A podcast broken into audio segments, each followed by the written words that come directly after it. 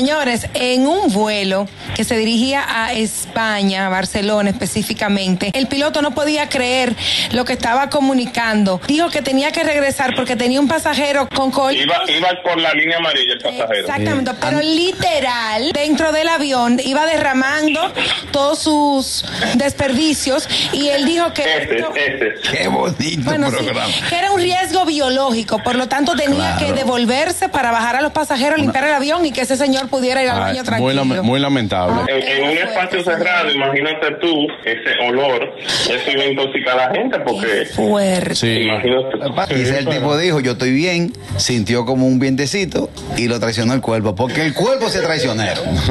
Fue un disparate porque él- eso ocurrió con dos horas de vuelo y tuvo que devolverse dos horas para atrás, o sea, cuatro horas con el mismo bajo. Señores, miren, vamos a decir la verdad. A todos ustedes les ha pasado que tú dices, voy de camino a la casa. Y que, sí, yo llego. Oye. Yo llego. Cuando tú te entras a la casa, ahí es que te, ahí es que te ataca más. En la mente entiende que ya tú estás llegando. Un consejo para las personas que van a tomar un avión, no se pongan a comer disparate antes de, de montarse en una guagua ni en un avión. hombre. Está desinformado. Lo mejor de eso es el vino. Tú coges el vino, lo destapas, lo descolchas. y coge No, no, no, no. Te bebe vino. Y con el colcho. Ya, ya, ya, ya, ya. Next. El gusto, el gusto de las doce.